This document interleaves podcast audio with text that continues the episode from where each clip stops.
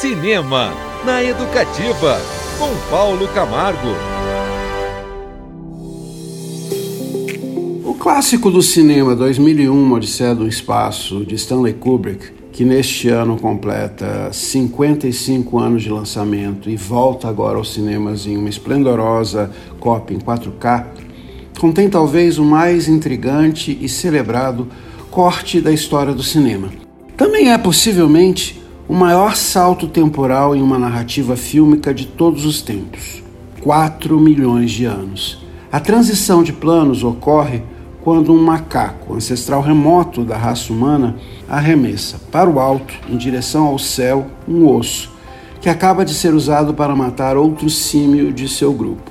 A câmera acompanha a trajetória ascendente do objeto transformado em arma até o início de sua inevitável queda, por conta da força da gravidade.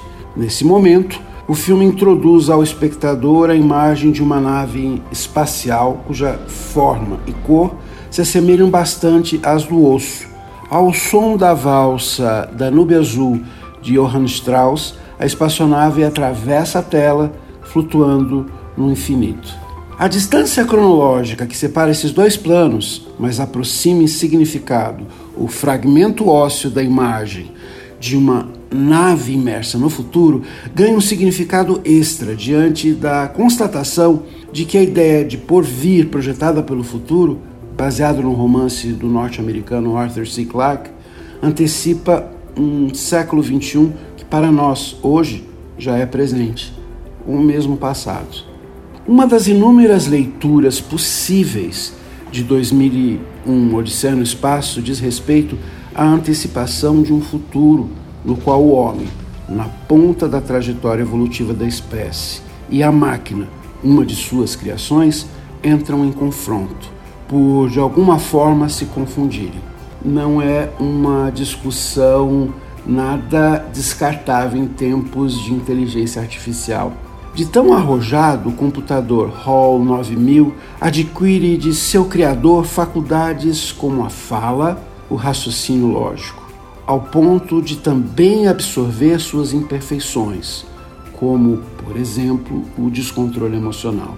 Chega ao extremo de, em seu processo de colapso ou morte, apresentar um comportamento muito similar aos dos homens, que na velhice, por conta de um processo neurológico degenerativo, começam a agir como crianças na medida em que o supercomputador do filme fenece, ele regride ao estágio infantil. 2001 Odisseia no Espaço é um filme visionário. Kubrick realizou talvez uma das obras de ficção científica mais importantes da história do cinema. É um daqueles filmes incontornáveis que quem nunca viu precisa ver e assisti-lo em uma tela grande, numa cópia novinha em 4K, é um programa imperdível. Por isso, a minha dica nessa semana é assistir sim 2001 Odisseia no Espaço, que comemora 55 anos de lançamento, nas telas do Cine Passeio e onde mais vocês o encontrá-lo. Cinema na Educativa, com Paulo Camargo.